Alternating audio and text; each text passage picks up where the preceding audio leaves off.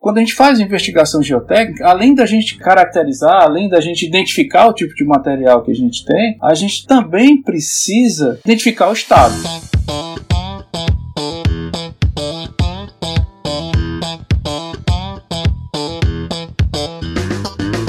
Galera, aqui o professor Enson Portela falando e no episódio de hoje do Aprenda Engenharia nós vamos bater um super papo sobre geotecnia. Qual o tipo mais seguro de solo para a construção civil? Quais os estudos mínimos necessários para um bom projeto de fundações? O que significa interação solo-estrutura? E por que os prédios de Santos se inclinam tanto? Todas essas perguntas foram discutidas no episódio de hoje, então fica comigo até o final que eu te prometo que vai valer a pena. E para a gravação desse podcast eu tenho aqui comigo na mesa a Yasmin Costa. Fala galera, um prazer estar aqui com vocês. Bora aprender engenharia? O Cairo Braga. Fala pessoal, é, hoje a gente vai ter o que a gente pode chamar de papo pé no chão.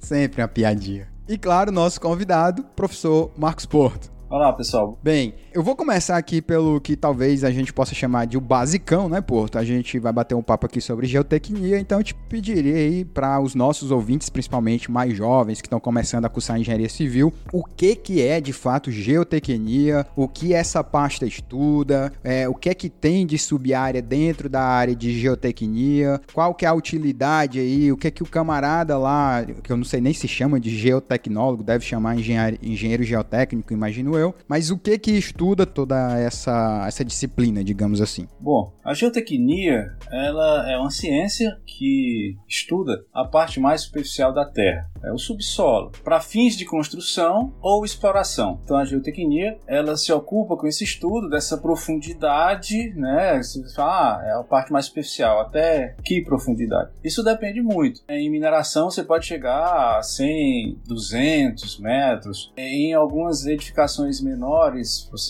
chega a 2 metros. Em, em prédios você pode chegar a 20, 30 metros, dependendo da quantidade de subsolo, do tipo de fundação. Enfim, a geotecnia se ocupa com esse estudo. Como essa parte mais superficial da Terra, ela pode ser um material particulado, como o solo, um material consolidado, como a rocha, pode ou não conter água. Então é uma ciência que está associada a várias outras subciências, digamos assim, ou ciências associadas, acho que fica melhor. No caso, você tem a geofísica aplicada, você tem a geologia, você tem a mecânica dos solos, a mecânica das rochas. Então esse grupo de ciências, ela associada, se associa à geotecnia para que a gente possa compreender todos os fenômenos que estão relacionados com o subsolo. Isso inclui a caracterização, o comportamento mecânico e como esse material se comporta quando se pretende construir ou quando se pretende utilizá-lo como material de construção também. Legal. Legal. Acho que ficou uma definição aí bem completa. Eu vou te pedir que tu se apresente um pouco para criar uma certa empatia com o nosso ouvinte. Diz aí pra gente quem que é o Marcos Porto, o que é que o Marcos Porto já fez, doutorado, mestrado, de trabalhos, de consultoria, o que é que tem feito atualmente. Então descreve um pouco aí pra gente da tua biografia. Tá, então vamos fazer aqui uma linha do tempo, começando lá de 1988, quando eu Bom, bem ali, né? Bem ali. É. Bom, quando eu me formei técnico de edificações pela Escola Técnica Federal do Ceará, e hoje eu sou professor do IFCE, que era a antiga Escola Técnica. Em 93 me formei em Engenheiro Civil pela UFC. Em 97, mestre em Geotecnia e Infraestrutura de Transportes pela Universidade de Hannover, na Alemanha. E em 2008, doutor em Geotecnia pela Universidade Federal do Rio de Janeiro, a COP. Engraçado, né? Tu fez o caminho inverso do que normalmente a galera faz, porque normalmente o pessoal faz mestrado aqui e doutorado fora, e você fez mestrado lá fora e Foi. doutorado aqui. Exatamente, foi o caminho inverso. Bom, essa é a minha formação acadêmica. Profissionalmente, trabalhei como engenheiro do Exército, como oficial temporário, no Serviço Regional de Obras do Exército, no Departamento Nacional de Infraestrutura e Transporte, o DENIT, como analista de infraestrutura e transportes, e depois ingressei no Instituto Federal, onde é, eu sou professor até hoje. Passei também pela Unifor, oito anos como professor da Unifor Unifor. E hoje eu atuo principalmente na academia, né, no Instituto Federal do Ceará, mas também com consultoria geotécnica, né, em fundações e infraestrutura de transportes. A Unifor, para quem não sabe, pessoal, é a universidade particular aqui de Fortaleza, uma das maiores do Ceará, eu acho, né? É a Universidade de Fortaleza, que aliás tem, acho que vários anos seguidos, o título de campus mais bonito de uma instituição de ensino superior no Brasil. É, é lindo. bonito mesmo. É lindo. É, eu nunca, acredito que eu nunca fui na Unifor, não sei. Cara, deveria. Inclusive, é uma coisa que eu falo, assim, quem vier visitar Fortaleza um dia, vai lá visitar o campus da Unifor, porque realmente é diferenciado. É coisa assim de que no final de semana as famílias vão para lá fazer piquenique com seus filhos, de tão bonito que é lá. É bem bacana. É muito bonito mesmo. Porto, o, você falou aí de serviço de consultoria. O que que exatamente você oferece? Que tipo de serviço você tem feito nesse sentido? Projetos, projetos, consultoria em análise de solo, tanto para infraestrutura quanto para construção civil, projetos de fundações, análise de estabilidades, no caso de barragens, por exemplo, costas. Então, principalmente isso, a parte de projeto e análises geotécnicas. Tá, o cara que tá ouvindo a gente tem uma construtora, se ele quiser entrar em contato contigo para tu desenvolver o projeto de fundação do prédio dele, da casa dele, esse tipo de coisa você faz. Sim, sim. E a gente tem um site, né? É www.marcospor.eng.br. Então, quem tiver interesse, só dá uma passadinha lá e conhecer mais um pouco aí do professor Marco Porto. Professor e engenheiro, né? Falando um pouco aqui agora de solos, do ponto de vista da engenharia civil, eu diria que a gente pode subdividir o solo assim em grande, em quatro grandes grupos. E aí é uma divisão que eu realmente arbitrariamente estou fazendo e você fique à vontade de me corrigir. Mas eu, eu visualizo assim: argila, o silt, a areia e a rocha. É, eu pediria que você explicasse pra gente as principais características de cada um deles, que você aponta assim de vantagem, desvantagem em cada um, e se existe, digamos assim, um tipo mais seguro de solo, ou isso depende do que você vai fazer, de que forma, de que utilização você vai dar para o solo. De acordo com a NBR 6502, os solos, que é uma norma muito interessante porque ela eh, define todo tipo de termo que é utilizado em geotecnia, ela se chama Rochas e Solos Terminologia. E nela você classifica os solos considerando é, essa abordagem que você citou aí, que leva em conta principalmente o tamanho das partículas. Então você, na ordem crescente, você tem argila, silt, areia, pedregulho, pedra de mão e matacão. Então aí você tem todos os tamanhos. Daí você consegue identificar que tipo de solo segundo essa classificação. Existem várias formas de você classificar o solo, porque não é só o tamanho da partícula que vai influenciar no comportamento. E saber se o solo é bom ou se o solo é ruim, isso é uma pergunta complexa, porque a gente tem que entender para que que esse solo é ruim, para que que esse solo é bom. Então você pode usar o solo como terreno de fundação, como um material selante ou que tenha uma baixa permeabilidade. Então para cada tipo de utilidade você tem uma uma característica do solo que você vai procurar ou de encaixar essas características dentro de algumas faixas, de alguns valores que são ideais para essa utilização. Para fins de construção, caracteristicamente, você pode dizer que os materiais granulares, as áreas de materiais arenosos, eles são menos complicados. Então, se você considerar uma argila mole, obviamente que vai ser um solo muito mais complexo de você trabalhar como camada de suporte. Porém, essa classificação somente se é argila, se é sítio, se é areia, isso aí tem que ser tratado com muito cuidado, porque não só o tipo de solo interessa, mas também o estado que ele se encontra. Então, numa análise um pouco mais aprofundada, você vai entender que as argilas elas têm diferentes estados, elas podem se encontrar de diversas formas. Você pode ter uma argila dura ou pode ter uma argila muito mole. Você pode ter uma areia fofa e você pode ter uma areia muito compacta. Então, quando a gente faz investigação geotécnica, além da gente caracterizar, além da gente identificar o tipo de material que a gente tem, a gente também precisa identificar o estado. Então, se você pegar qualquer é, sondagem para fundações, você vai ver que na sondagem consta o tipo de material, né? Se é areia, se é um silto, se é uma argila, mas também consta o estado, como é que esse material se encontra. Então, essa análise, assim, é, é muito perigoso você querer rotular qual é o, o tipo de material que é bom, qual é o tipo de material que é ruim, porque isso envolve o estado que esse material se encontra e, e também a utilização, para que, que você vai utilizar esse material. Entendi. Aqui uma curiosidade, você falou aí no caso de argila dura, né? Mesmo a argila dura, e vamos pensar aqui em termos de fundação, tanto fundação profunda quanto fundação rasa. Aí pensa numa sapata e numa estaca, bloco de estaca. Mesmo a argila dura, na presença da água, imagino que ela amoleça. Isso acontece ou ela continua dura? É, normalmente, o estado da, da, das argilas, elas estão relacionadas justamente com a presença de água. Por isso que ela é uma argila mole ou se ela se encontra no estado de maior rigidez. É, a argila mole, obviamente, que ela tem aí uma umidade alta e a dura não. Tá, mas assim, a existência ou não de água dentro da argila, ela vai mudar com o passar do tempo, né? Imagina, por exemplo, a gente está aqui no Nordeste, aqui no Ceará especificamente. Aqui a gente sabe que o nosso período de chuva, ele começa a chover aqui, ele é bem concentrado, né? Então começa a chover ali já pela segunda, terceira semana de dezembro, às vezes já começa, tem anos que já começa a chover, ainda que fracamente, e vai aumentando ali até a gente chegar mais ou menos em maio, por, mais ou menos por aí, né? É, com períodos mais concentrados, eu diria aí talvez meses de março, abril e maio. Eu tô te falando isso pelo seguinte: o camarada vai lá fazer uma sondagem no terreno dele, Porto. E aí ele faz a sondagem, sei lá, em agosto ou em setembro, que é um período seco. E tem um vizinho dele que fez a sondagem, fez a sondagem no mês de fevereiro, que é um período que tem chuva. E aí os dois acham argila, o cara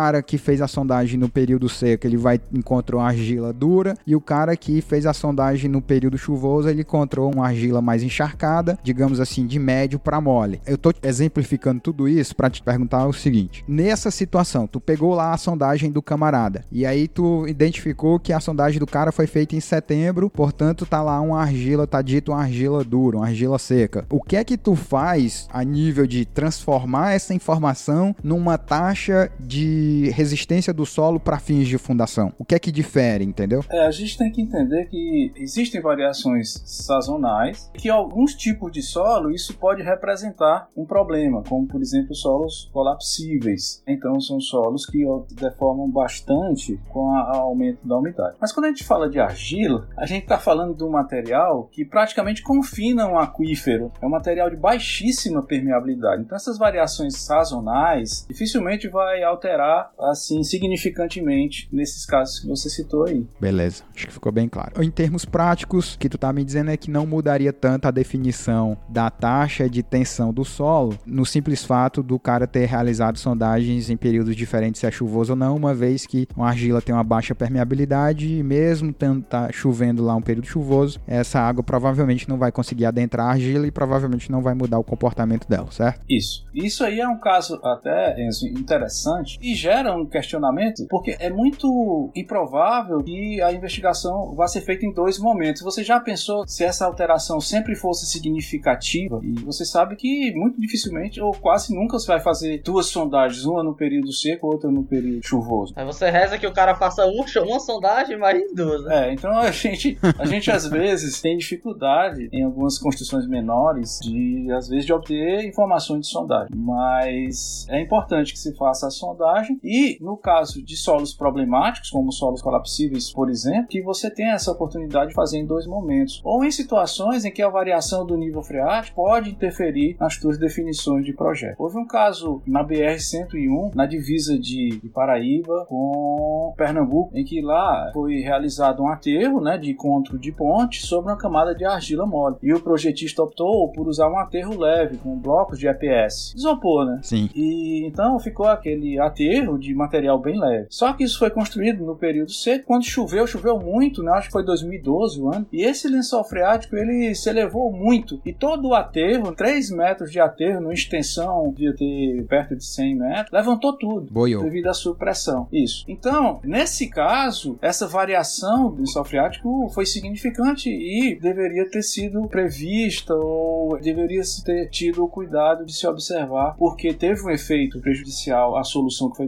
Professor Porto, a gente sabe que uma das áreas que há o maior interesse de geotécnicos, no caso, sejam geotécnicos ou engenheiros geotécnicos, é o área, a parte de barragens, né? Toda a obra e tal, concepção. E a gente viu que recentemente, assim, nos últimos dois anos, tiveram vários problemas aí com barragens aqui no Brasil. Dois bem específicos, né? Existe ainda um bom espaço para quem quer trabalhar com barragens no Brasil, porque eu imagino que pelo menos para quem tá investigando acidente, a galera tá trabalhando, né? Infelizmente. Eu acho que é uma área que ultimamente o governo federal né, tem investido na área de segurança de barragens. É, isso é fácil de entender porque a gente teve dois acidentes muito graves com barragens de rejeito e aqui no Ceará a gente também tem muitas barragens aqui no semiárido de uma forma geral. Então, essas barragens, pelo tempo que foram construídas, já necessitam de, de verificação. Existem planos é, desenvolvidos para isso e, obviamente, é um mercado de trabalho e importante e que tende a possibilitar né, a, a oportunidade para profissionais que se interessam por geotecnia. Então, cara que é bom mesmo em barragem, está interessado, ele tem o que fazer. Tem o que fazer. E, e como eu disse, né, tem muita coisa sendo feita aí depois daqueles acidentes e principalmente na área de monitoramento, né, na área de instrumentação de barragem. Assim, aqueles acidentes poderiam ter sido, os efeitos poderiam ter sido mitigados ou até mesmo os problemas poderiam ter sido talvez evitados com um monitoramento rigoroso, com um monitoramento que pudesse permitir que pelo menos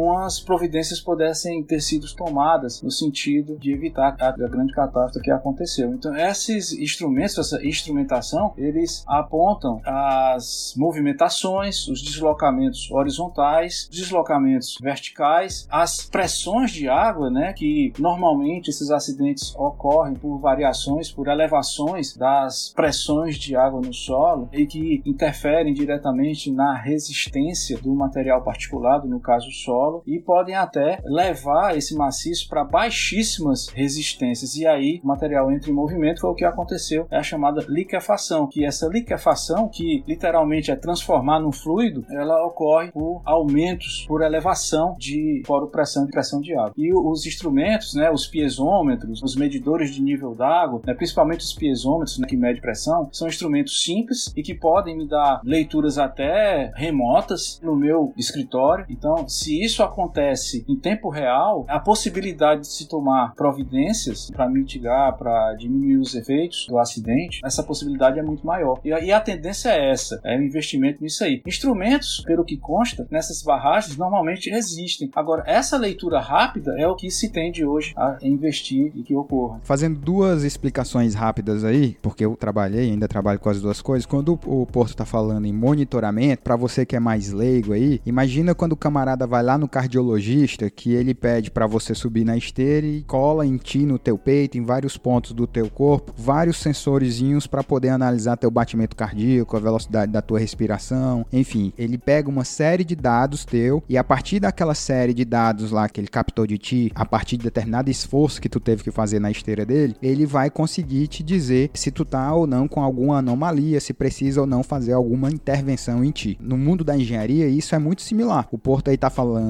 de barragens, eu particularmente trabalhei com monitoramento de pontes e é exatamente a mesma coisa. A gente vai lá na ponte, cola sensores em um monte de lugar estratégico. Então, imagina aí, você tem uma viga biapoiada de uma ponte, você cola sensor ali na parte de baixo da ponte, na parte de cima, no meio do vão, e aí espera os carros passarem, que é a geração do esforço, e esses sensores vão te dar leituras do quanto ela está deformando, do quanto ela está vibrando, de deslocamento que ela possa ter, e a partir desses valores, uma vez que você conhece o material e a geometria, você consegue traçar um mapa ali, digamos assim, da saúde estrutural da peça. No caso aqui, mais especificamente, o que o Porto está falando é voltado para barragens. Então você tem esses sensores lá na barragem que também vai te dar informações sobre a saúde dessa barragem lá que está sendo monitorada, que foi instrumentada. Uma outra explicação é o que ele fala de sensores que atendem a um efeito piezoelétrico, piezômetro. O efeito piezoelétrico, para quem não lembra, é aquele tipo de material que quando você emite nele uma pressão mecânica, ele gera um pulso elétrico. O grande lance desse tipo de fenômeno é que a amplitude ou a força do pulso elétrico, ela é diretamente proporcional à força da pressão que é colocada. Então, se você tem um material que sofre o efeito piezoelétrico e você dá uma pressão forte nele, ele vai gerar um pulso elétrico muito grande. Eu, eu te falo isso também porque a gente instalou lá na Fernão Dias, né, que liga Belo Horizonte a São Paulo, numa rodovia que é concessionada da Artérias, a gente instalou lá uns equipamentos de Way in Motion, né, de pesagem de movimento, que o sensor é exatamente piezoelétrico. O caminhão passa por cima desse sensor, gera uma pressão nesse sensor e essa pressão é convertida num pulso que por sua vez é convertida num valor para a gente conhecer qual que é a carga por eixo de todos os caminhões que passavam por lá, tá? Mas isso mais a título de informação aqui. Professor, já que a, a, a gente tocou nesse assunto de instrumentação e sobre os acidentes e tal, uma dúvida que eu não sei se o senhor tem a resposta, eu não tenho pelo menos dados para isso, eu imagino que não sei se o senhor tem, mas você falou sobre instrumentação. O que de fato falta? É instrumentação ou monitoramento? Tipo, o cara tem lá o seu instrumento, mas ele não analisa, ele não faz o controle adequado, ou de fato falta a instrumentação? Não, eu acredito que nessas obras que tem um elevado risco, um risco enorme, com certeza tem a instrumentação. Né? E, e deve ter o monitoramento periódico. Assim, se ocorreu o um acidente, pode ser que tenha ocorrido alguma falha ou a instrumentação não tenha sido eficiente ou tenha tido algum problema na obtenção do dado da instrumentação. Enfim, aí só mesmo uhum. analisando aí o que, que ocorreu. Entendi. E outra dúvida é a seguinte: o senhor falou, ressaltou, né, que eram barragens, os, acidentes ocorreram em barragens de rejeitos. Existe alguma diferença entre a barragem de rejeito e uma barragem de contenção de água normal? Basicamente, as barragens de rejeito são feitas com uma próprio material. Elas podem ser elevadas, isso, essas técnicas de elevação dessas barragens é que vem sendo questionado também. Mas e, e as barragens normal, as barragens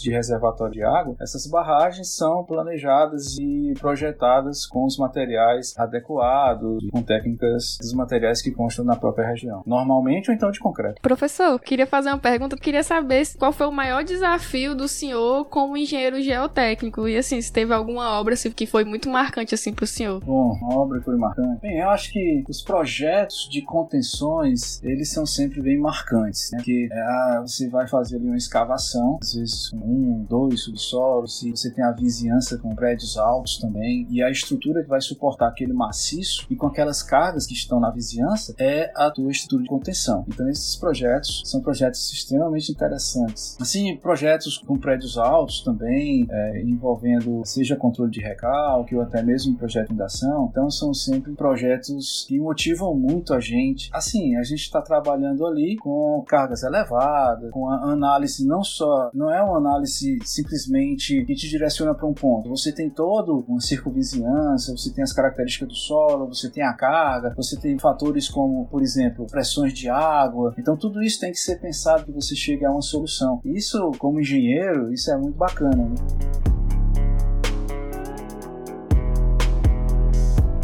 E aí, moçada, beleza? Eu tenho um pedido a fazer. Se você tá gostando dos nossos episódios, eu peço tua ajuda na divulgação desse podcast. Mostra lá pros teus amigos engenheiros, engenheiras e estudantes de engenharia. Manda lá o link do nosso podcast nos grupos de WhatsApp que você tem. Marca a gente nas tuas postagens sobre o nosso podcast. Dá uma força, significaria muito para mim. Valeu!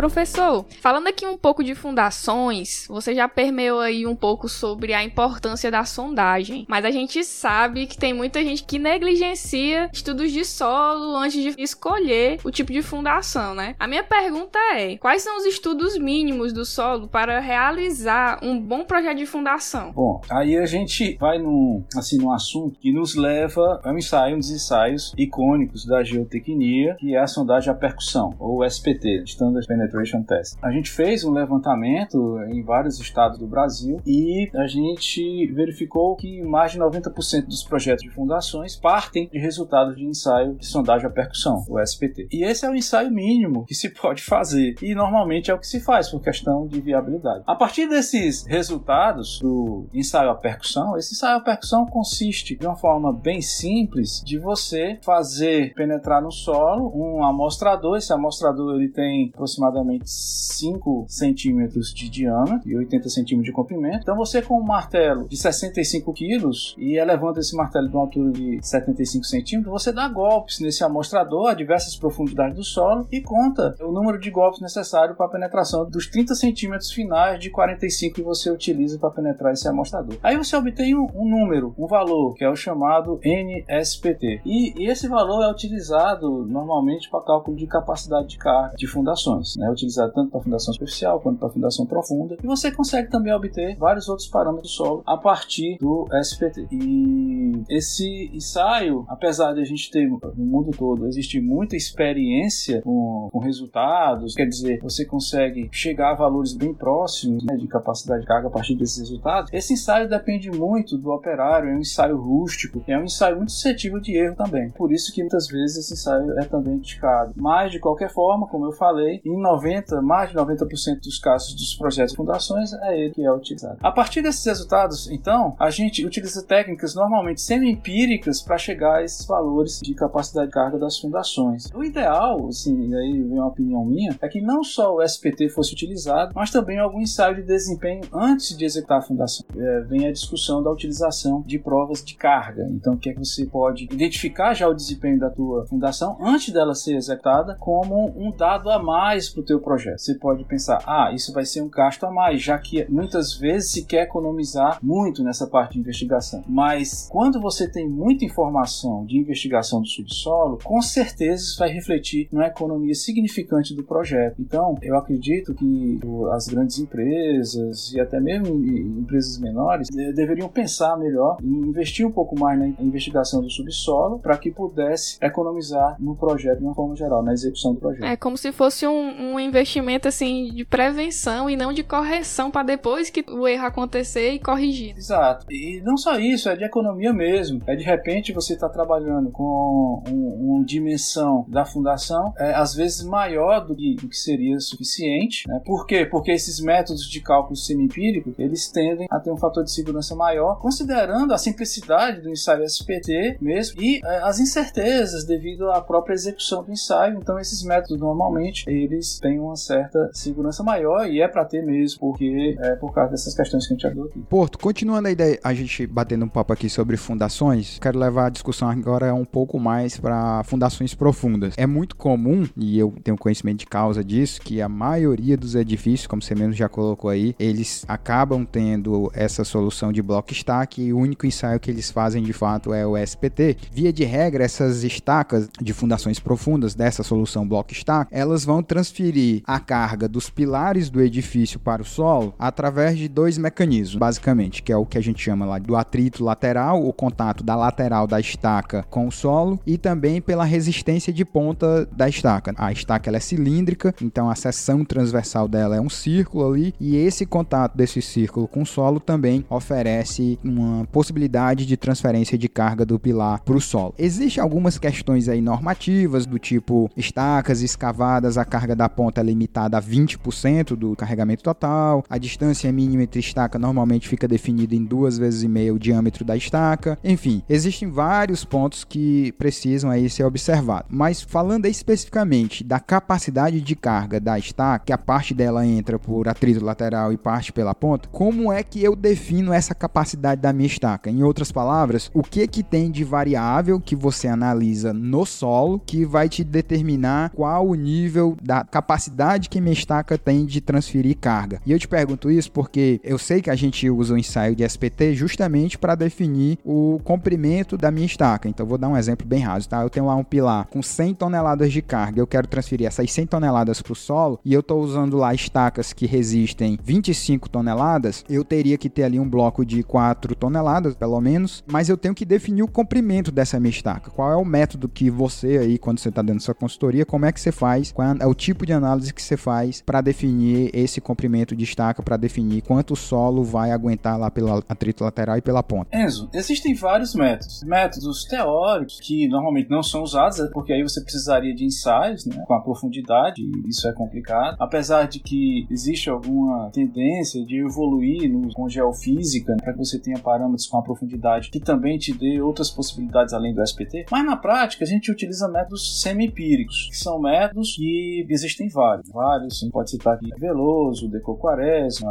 Antunes e Cabral. Então, tem vários métodos que permitem que a gente calcule metro a metro, já que o SPT me dá o índice de resistência à penetração metro a metro. Então, eu tenho condição de, é, através de contas relativamente simples e consideram a característica do solo, principalmente, e o tipo de estaca, né? obviamente as dimensões também de diâmetro, por exemplo. Então, eu vou calculando metro a metro a resistência lateral e a resistência de ponta. Então, eu posso acumular a resistência lateral e em cada local onde eu queira parar essa estaca, eu somar a ponta. Então, no final, como eu vou acumulando a resistência lateral, vai ter uma determinada profundidade em que eu vou conseguir a carga que eu pretendo solicitar ou mobilizar nessa estaca. Claro, tem algumas questões que devem ser observadas, como a distância entre essas estacas, para que você não tenha interferência do bulbo né, de transmissão das tensões nessas estacas, se bem que existe também um efeito é, relacionada com o grupo de destaques, mas de qualquer forma, a partir desses resultados que vêm do índice de resistência à penetração, eu vou mobilizando essa resistência lateral utilizando essas relações que, como eu disse, são semi-empíricas. Elas foram formuladas a partir de um conjunto de resultados que foram obtidos é, em, em campos de prova, em diversos locais, em diversos estados, e daí a necessidade de quem utiliza esses métodos para determinação de capacidade de carga de destaque também tem uma certa experiência na utilização dos parâmetros que são utilizados nesses métodos com relação ao local que ele está aplicando. A gente vem estudando isso há muito tempo, a gente utiliza com alunos nossos, normalmente que trabalham em determinadas obras, a gente é, solicita às vezes dados para que a gente possa analisar os resultados quando tem prova de carga e comparar com os métodos que são utilizados, isso regionalmente, né, em cada local, para que a gente possa aferir e até mesmo calibrar alguns métodos, identificando é, o melhor parâmetro que a gente deve utilizar, porque às vezes esses métodos dão faixa de parâmetros considerando cada tipo de solo. Então, isso, a geotecnia, ela tem uma forte influência regional, né, climática e regional. Então, por isso que é importante que a gente, mesmo tendo algum método, escolhendo algum método que sempre se encaixa bem em determinada região, que a gente procure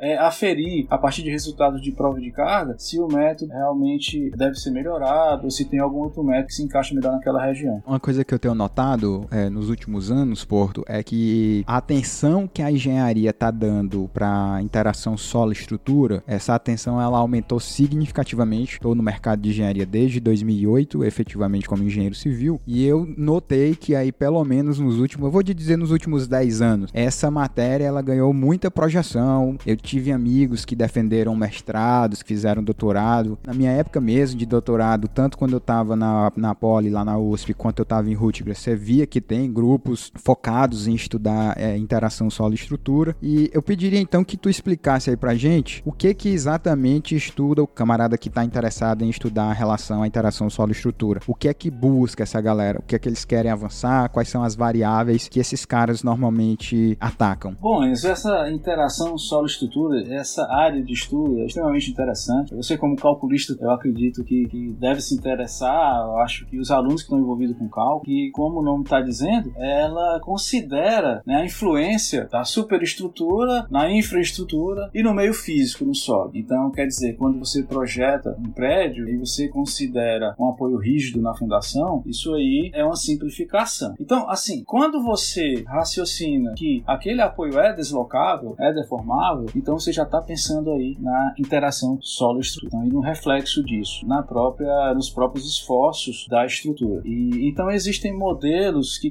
consideram essa interação tanto para prédio quanto para contenção, para túneis. Então, relacionar as solicitações da estrutura e as deformações que são geradas no solo e as consequências disso, de restribuição de esforços, mas também de equalização desses recalques. Então, se você analisar recalque, eu falo, seriam os deslocamentos verticais. Então, se, se você considerar individualmente, por exemplo, uma fundação de um prédio, cada um individualmente, você pode até, considerando os esforços e parâmetros e módulos, você pode é, estimar os recalques individualmente, considerando cada caso. Só que, se você tem uma estrutura que está interligada por vigas, então provavelmente isso não vai funcionar individualmente. Então, você pode ter no pilar A um recalque muito grande e no pilar B um recalque pequeno, mas que na prática, por eles estarem ligados numa viga, nem o que foi muito grande vai ser tão grande, nem o que foi tão pequeno vai ser tão pequeno. Quer dizer, o pequeno vai ser um pouco maior e o grande vai ser um pouco menor. Isso é interação solo-estrutura. É a relação como um todo do sistema, superestrutura, infraestrutura e meio físico. Oh, legal, legal. Isso aumentou porque em Fortaleza, por exemplo, a gente tem hoje prédios maiores, quer dizer, mais altos. A norma 6122, ela foi atualizada em 2019 e está dando uma certa ênfase à questão da interação solo-estrutura e incluindo algumas situações para diminuir o teto que já necessita da verificação, da, do acompanhamento e monitoramento de recalque, por exemplo, e, e, que seja levado em conta também a interação solo-estrutura. Então, tem uma parcela de referência aí nesse aumento da necessidade na própria norma de fundações, que é a 6122. Legal. Você já até a, a, meio que antecipou uma próxima questão minha, que era falar exatamente de recalque, né? Que de forma bem leiga, a gente pode dizer que o recalque ele nada mais é do que o deslocamento do solo em relação ao seu estado inicial. E aí é óbvio, né? Se o solo serve de apoio para a minha estrutura e ele está se deslocando verticalmente aqui a gente vai definir né, verticalmente para baixo, é óbvio que a mistura também vai se deslocar, né? Que a gente chama de recalque. Inclusive, você deu o exemplo aí do clássico recalque diferencial, que é quando você tem uma diferença de recalques entre elementos da mesma estrutura. Lembrando que isso pode ser tanto por adensamento, né? Ou seja, expulsão da água de dentro do solo, há uma deformação do solo, mas pura expulsão da água que está dentro dele. A gente chama isso de adensamento. Ou pode ser por compactação, que aí no caso é a expulsão do ar. Eu vou pegar aqui e te perguntar, talvez o caso mais emblemático que a gente tem sobre recalque aqui no Brasil. Enzo, eu, eu, ah, eu queria só complementar a, a questão do deslocamento vertical. Tá. É que, assim, na verdade, a 6122 ela define o recalque, sim, como deslocamento vertical. Agora, esse deslocamento vertical, e isso você pode identificar também em algumas obras, esse deslocamento vertical, pode, como você falou, ele pode ser para baixo ou ele pode ser para cima. Que aí, o conceito desse deslocamento vertical para cima é levantamento. É o levantamento, que é uma definição de acordo com a 6122, que é a norma de fundações, e o recalque, que no caso é para baixo, como você falou aí. Mas assim, você pode identificar em algumas obras o levantamento também. O solo é um material bem complicado às vezes. Por incrível que pareça, você pode às vezes ter levantamento. Mas tu, o que, que seria a causa disso? Fiquei curioso agora. Tipo, o que é que faz o solo levantar? Ele incha, entra água, ele incha? Então, sobre adensamento, tem os solos expansivos também, tem os solos expansivos. Você pode ter por a fração fina de solo, às vezes ela é bem problemática. Então, pelo aumento de umidade, você pode ter um levantamento. Até quando você faz aquele famoso ensaio de rodovias, o, o CBR, o Índice Suporte Califórnia, né, você às vezes verifica a expansão em corpos de prova de material que vai ser utilizado no pavimento. E às vezes, isso é um fator até impeditivo, né, que você não pode usar esse material, e, às vezes ele tem expansão, quer dizer, ele levanta mais do que 3%. E aí esse material não pode ser utilizado nem no subleito. Então isso seria uma situação, pelo aumento da umidade, o material expande. Agora ele pode ser também sobreadensado. Por exemplo, se você desbasta um morro, digamos que esse morro tem 50 metros, e você desbasta esse morro, né? então ali não tem carga zero, só que ele estava com uma carga muito grande sobre ele. E aí você constrói uma pequena edificação, esse material pode estar numa situação de relaxação de tensão, ele pode aí comprovar levantamentos, porque ele está com uma carga muito menor do que ele tinha anteriormente. E eu confesso para ti que isso é novo para mim, porque em tantos anos trabalhando com o projeto de estrutura, eu nunca me deparei com essa situação de um levantamento de solo. Talvez isso seja mais comum para a galera da rodovia que trabalha ali com áreas muito mais extensas de solo, mas realmente para mim isso é uma matéria nova. Mas falando aqui do recalque e não do levantamento, eu estava dizendo que a gente tem um caso bem emblemático no Brasil, que é lá Santos, né? Santos no interior, na orla lá de São Paulo, do estado de São Paulo, né? da cidade de São Paulo. Por que que aquilo acontece? O que que tem lá em Santos que os prédios se inclinam, né? E pro nosso ouvinte que tá aí, digita aí no Google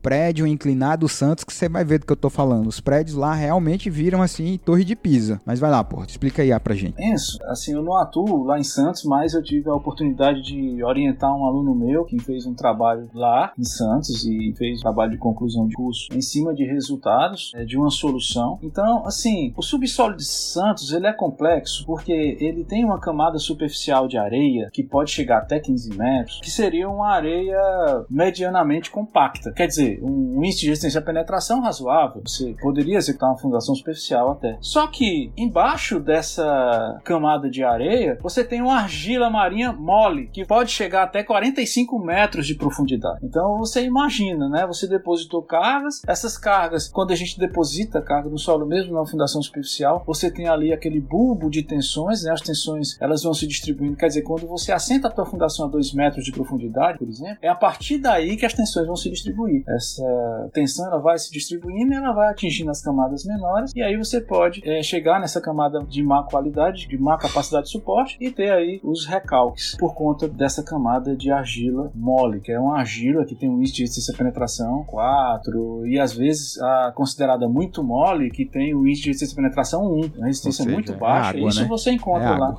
É, é, é, praticamente é um água, fluido. Não tem resistência. É, é muito mole, é, resistência de muito baixa ou quase nada. Isso chega até, pode chegar até 45 metros de profundidade. Então tem estacas em Santos e agora com a evolução da, da engenharia de fundações, então hoje tem estacas lá que chegam a esses 40 metros, 45 metros, né? Que são, que são os prédios mais modernos lá, que chega na camada resistente lá embaixo. Professor, pegando aqui o gancho que vocês estão falando de Santos, um amigo meu aqui que é o que mais manja de geotecnia, o Lucas Menezes, mandou uma pergunta. Ele perguntou o seguinte: onde é que a engenharia é mais desenvolvida aqui no Brasil? Engenharia geotécnica? Isso. São Paulo tem uma engenharia geotécnica muito forte, Rio de Janeiro também. E isso é muito fácil de entender pela complexidade das obras que a gente vê nas encostas do Rio de Janeiro, em São Paulo, nos prédios em São Paulo, tem prédio lá com sete subsolos. Caramba. Né? E, e passando túnel, às vezes, do lado. Então são construções bem complexas. No Rio de Janeiro a gente tem elevados, é, que são túneis, túneis bem extensos. Então são obras geotécnicas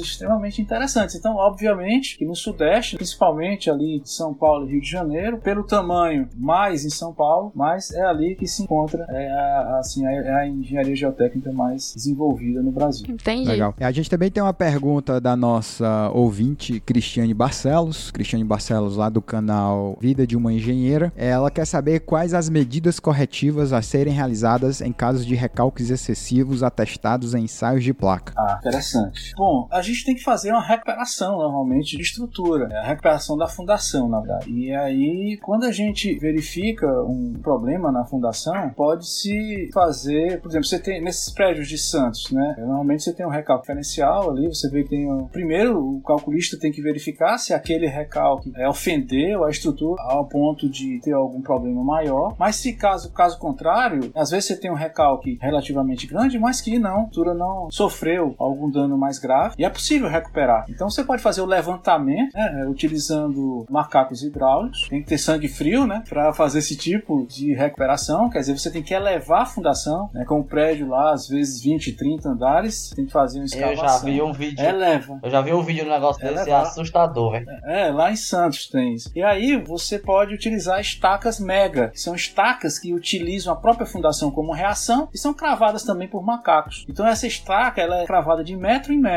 E aí você vai cravando essa estaca mega para depois de desmobilizar o macaco e jogar a carga nessa estaca utilizada para recuperar. Ou então você pode abraçar essa fundação com estacas raiz, interligadas também, porque a estaca raiz ela tem equipamentos às vezes que permite até mesmo embaixo de um, de um pé direito que não seja tão pequeno, você consegue colocar os equipamentos da estaca raiz para exetar e depois você pode circundar essa fundação com estaca raiz, né, entrelaçar ela com vigas de apoio. Enfim, existem técnicas bem interessantes de recuperação, mas é possível sim fazer a recuperação, desde que a estrutura não esteja comprometida gravemente. Aí você pode fazer isso aí, o calculista. Isso é um trabalho a quatro mãos com o calculista e o engenheiro geotécnico. Legal, legal. Pô, ainda falando aqui de geotecnia, o que é que você recomendaria? Imagina aí, né? Nós temos aí os nossos ouvintes, o cara tá ali ainda cursando engenharia, se já se formou. O que é que você recomendaria pro cara que quer seguir carreira nessa área? Que, que eu digo assim, quais livros, canais, é,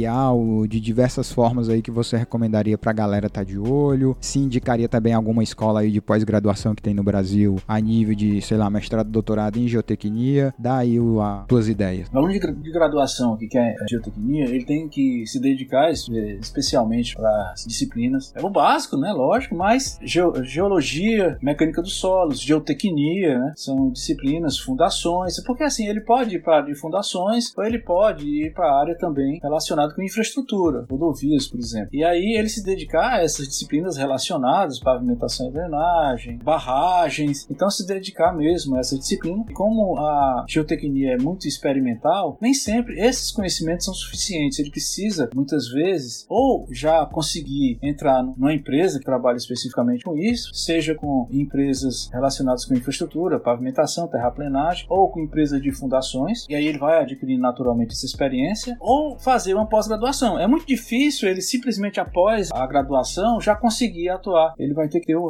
adquirir uma certa experiência. O caminho pode ser um mestrado, eh, se ele tiver um pouco mais de tempo necessário, às vezes ele não pode, né? Aí tem as especializações. Mas vamos começar pelo estrito senso, pelo mestrado. Bom, aqui a gente tem um excelente mestrado em geotecnia na UFC, muito bom. Então é uma opção. No Brasil a gente tem outros centros como a UNB, também muito bom, a COP, o FRJ, muito bom, a USP em São Carlos em São Paulo mesmo. Então são escolas excelentes. O FPE também tem um mestrado muito bom. Doutorados aqui a gente não tem, mas a gente tem doutorado da UNB, doutorado da COP, da USP, são cursos excelentes. Bom, às vezes o aluno não tem possibilidade de ter aquela dedicação exclusiva do estrito senso do mestrado ou do doutorado. Aí tem as opções de especialização. E a gente é, coordena alguns cursos relacionados. Curso de especialização em engenharia geotécnica, que é da Universidade Paulista, em parceria com o IBEC. Então é um curso que, que é lançado em vários estados do país e que em dois anos você vê todas as áreas de geotecnia e, e que esse tipo de curso de especialização você não precisa daquela dedicação exclusiva de um estrito senso. Então é um curso de pós-graduação a nível de especialização lato senso. Tem também o de infraestrutura de transportes, que é mais voltado para a área de rodovias, mas que também te dá também conhecimentos de geotecnia. Legal. E alguma questão assim de literatura, de livro básico aí que tu recomendaria? Isso, tem muito livro aqui no Brasil é, interessantes nessa área. O livro do. Você tem um livro de engenharia geotécnica, né? Do Braja Das, é um livro interessante. O curso básico de mecânica dos solos, do Carlos de Souza Pinto, é um livro que eu utilizo muito na graduação e que, assim, para quem está começando, é um livro muito bom. Assim, para quem está começando, é um livro excelente. E tem os livros de fundações, né? De fundação, tem o do Veloso e Lopes, que o nome é Fundações, é da Oficina de Textos, é um livro excelente, Fundações. Tem dos professores da USP, né? Do Sintra e do AOC, então é, é um livro também excelente, que é o Projeto Geotécnico, tem um voltado para fundações especiais, outro voltado para fundações profundas, e ainda tem um de ensaio de desempenho, então são três volumes. Então são livros excelentes para quem quer atuar nessa área. Legal. Finalizando aqui o nosso episódio, primeiro eu queria agradecer imensamente a participação do Marcos Porto. Muito obrigado por você estar aqui. Eu sempre encerro o nosso episódio, Porto, pedindo para o nosso convidado indicar um livro e um filme, algo assim específico seu, que tipo um, um livro que não tem a ver com o nosso assunto de preferência, um livro que você leu e que você tem uma boa memória dele, que modificou tua forma de pensar ou de definir certas coisas na sua vida. E diga aí pra gente qual que é o seu filme favorito. É, assim, eu, eu gosto muito de ler, né? Assim, eu tenho livro técnico, livro de literatura de uma forma geral. Assim, nesse curto espaço de tempo, assim, no passado tiveram alguns livros que eu achei interessantes, como o Retrato de Dorian Gray, foi um livro que faz a gente pensar, né? É, em, em percurso da vida e do envelhecimento, enfim, é uma coisa muito bacana. E ultimamente eu li um livro do Drauzio Varela que se chama Correr, que eu venho praticando corrida, e foi um livro também que me motivou muito. Ano passado eu fiz uma maratona e esse livro me incentivou a fazer isso. Quem lê o livro vai ver como ele é, é um livro que motiva. Eu gosto muito do Drauzio também, da, li o Carandiru, foi outro livro dele, que é um livro também interessante. Filmes, assim, é, não lembro assim um, assim, tenha marcado fortemente, eu assisto muita coisa assim, mas acho que os livros são esses, esses livros assim, que, a gente, gente lê que achou interessante. Legal, cara. Eu te agradeço aí imensamente a tua participação. Então, Enzo, muito obrigado aí. Parabéns pela iniciativa. Eu acho que isso é muito importante aí para quem a gente que gosta de engenharia, sim, para os que estão começando e que também gostam de engenharia e às vezes os que atuam em outras áreas, para que eles possam também interagir com diversas pessoas que estão aí atuando e que também são amantes da engenharia, digamos assim. Foi valeu, cara. Muito obrigado.